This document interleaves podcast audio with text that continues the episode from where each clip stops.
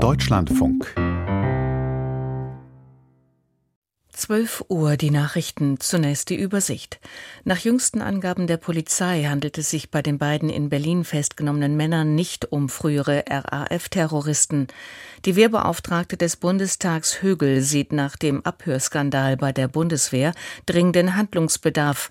In einem Referendum wird in der Schweiz über eine 13. Rentenzahlung abgestimmt. Die Meldungen im Einzelnen. Bei den Personen, die in Berlin nach einer Durchsuchung festgenommen wurden, handelt es sich der Polizei zufolge nicht um die beiden gesuchten RAF-Terroristen.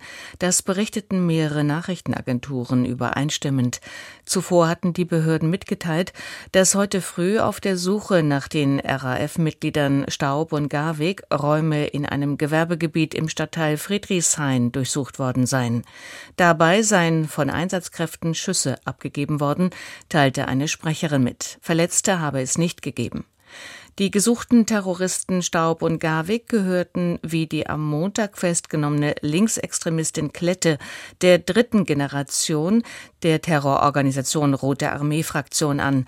In ihrer aktiven Zeit wurden der damalige deutsche Bankchef Herrhausen und Treuhandchef Rohwetter ermordet. Nach dem von Russland abgehörten Gespräch von Bundeswehroffizieren über den Marschflugkörper Taurus werden Konsequenzen gefordert. Die Wehrbeauftragte des Bundestags Högel sprach von dringendem Handlungsbedarf. Alle Verantwortlichen auf allen Ebenen müssten umgehend in geschützter Kommunikation geschult werden, sagte die SPD-Politikerin den Funke Medien. Wo nötig, müsse technisch nachgerüstet werden. Außerdem müsse mehr in die Spionageabwehr investiert werden, personell und materiell, betonte Högel. CSU-Landesgruppenchef Dobrindt verlangte eine Erklärung von Bundeskanzler Scholz vor dem Bundestag. Der Kanzler habe seine Ablehnung von Tauruslieferungen an die Ukraine möglicherweise mit einer Falschdarstellung begründet, sagte Dobrindt dem Spiegel. Russische Staatsmedien hatten ein abgehörtes Gespräch von ranghohen Offizieren der Luftwaffe verbreitet. Darin widersprechen diese einer Aussage des Kanzlers, wonach deutsche Soldaten für einen Einsatz an der Waffe in der Ukraine sein müssten.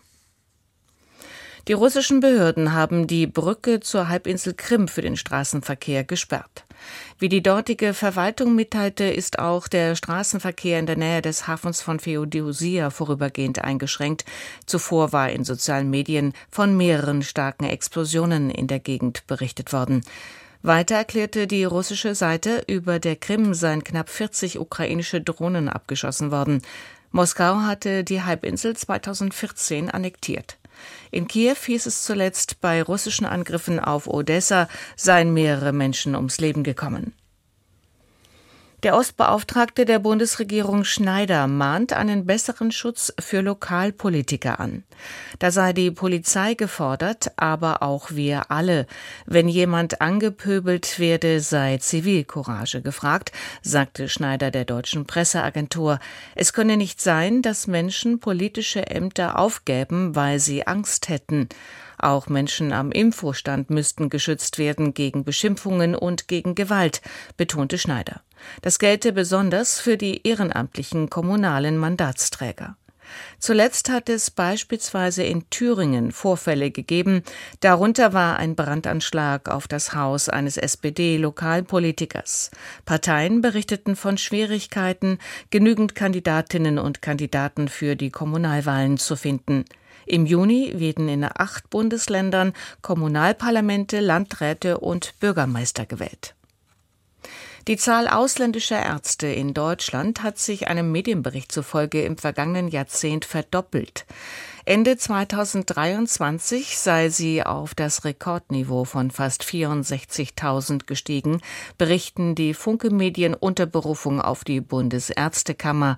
Die meisten Mediziner ohne deutschen Pass kämen aus EU-Ländern und dem Nahen Osten. Insgesamt sind in Deutschland rund 420.000 Ärzte berufstätig. Der Hauptgeschäftsführer der Landesärztekammer Rheinland-Pfalz, Hofert, warnte vor Problemen durch unzureichende Deutschkenntnisse. Mitunter komme es zu lebensgefährlichen Missverständnissen. So würden etwa die Begriffe Brust- und Bauchschmerz verwechselt, woraufhin der Bauch untersucht und der Herzinfarkt übersehen werde. Das Problem dürfte sich weiter verschärfen, führte Hofert aus. Mit Studienabgängern aus Deutschland ließe sich der Personalbedarf Bedarf nicht decken, zudem gehe ein beachtlicher Teil von ihnen gar nicht in den Beruf. Die israelische Armee hat nach eigenen Angaben in der vergangenen Nacht erneut Angriffe auf die Stadt Khan Yunis im südlichen Gazastreifen unternommen. Dabei seien Kampfflugzeuge und Artillerie eingesetzt worden. Wie das Militär weiter mitteilte, wurden rund 50 Ziele getroffen, darunter Bunker, Stützpunkte und Raketenabschussstellungen der Hamas. Gestern Abend hatte ein Armeesprecher mitgeteilt, dass bei einem Einsatz im Osten von Khan Yunis drei israelische Soldaten bei der Explosion einer Sprengfalle getötet worden seien. Die israelischen Streitkräfte hatten die Stadt bereits im Dezember weitgehend eingenommen. Der Ort galt als Hochburg der Hamas-Terroristen. Nach Jordanien und Ägypten haben auch die USA damit begonnen, Hilfsgüter für die Zivilbevölkerung im Gazastreifen aus der Luft abzuwerfen. Die Mitglieder des UNO-Sicherheitsrates forderten die Kriegsparteien in einer Erklärung auf, die Grundversorgung und eine umfassende humanitäre Unterstützung der Bevölkerung sicherzustellen. Am Vormittag trafen in Kairo Delegationen der Hamas und der Vermittler für Verhandlungen über eine Waffenruhe ein. Der US-Präsidentschaftsbewerber Trump hat seine Siegesserie bei den Vorwahlen der Republikanischen Partei wie erwartet fortgesetzt. Der frühere Amtsinhaber gewann auch in den Bundesstaaten Missouri und Idaho.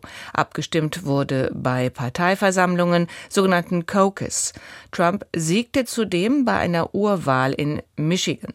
Er hat bislang alle Abstimmungen gewonnen. Seine einzig verbliebene parteiinterne Konkurrentin ist die frühere US-Botschafterin bei den Vereinten Nationen Haley. Die Vorwahlen, auch die bei den Demokraten, laufen noch bis Anfang Juni.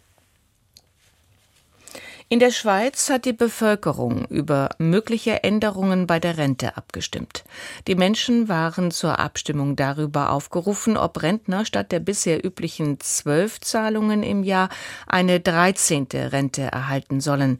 Für die Umsetzung des Vorhabens muss neben der Mehrheit der Bevölkerung auch die Mehrheit der Kantone dafür stimmen. Das Volk konnte zudem darüber entscheiden, ob das Rentenalter über 65 Jahre hinaus erhöht werden werden soll.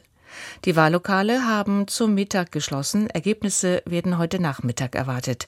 Mehr als 90 Prozent der Menschen in der Schweiz stimmen per Briefwahl ab. Das Parlament in Pakistan hat den ehemaligen Premierminister Sharif erneut zum Regierungschef gewählt.